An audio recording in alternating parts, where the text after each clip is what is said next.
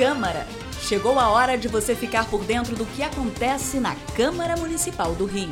Minuto Câmara, um giro pelo Legislativo Carioca. A cidade do Rio pode ter protocolo de atendimento a mulheres vítimas de violência sexual em estabelecimentos de lazer e noturnos. Isso porque a Câmara do Rio aprovou um projeto de lei que cria um protocolo de prevenção e combate à violência sexual contra as mulheres chamado Sem Consentimento é Violência. Bares, boates e casas de shows, por exemplo, poderão aderir. Uma das autoras da proposta, a vereadora Luciana Boatê, explicou que é fundamental que esses estabelecimentos acolham as mulheres e garantam a denúncia.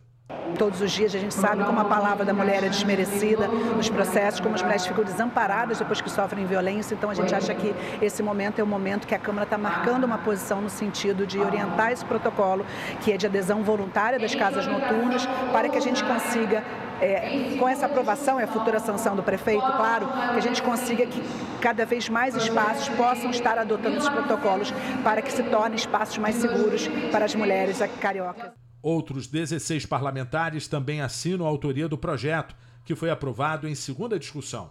Agora a proposta segue para sanção ou veto do prefeito Eduardo Paes. Eu sou Sérgio Costa e este é o Minuto Câmara.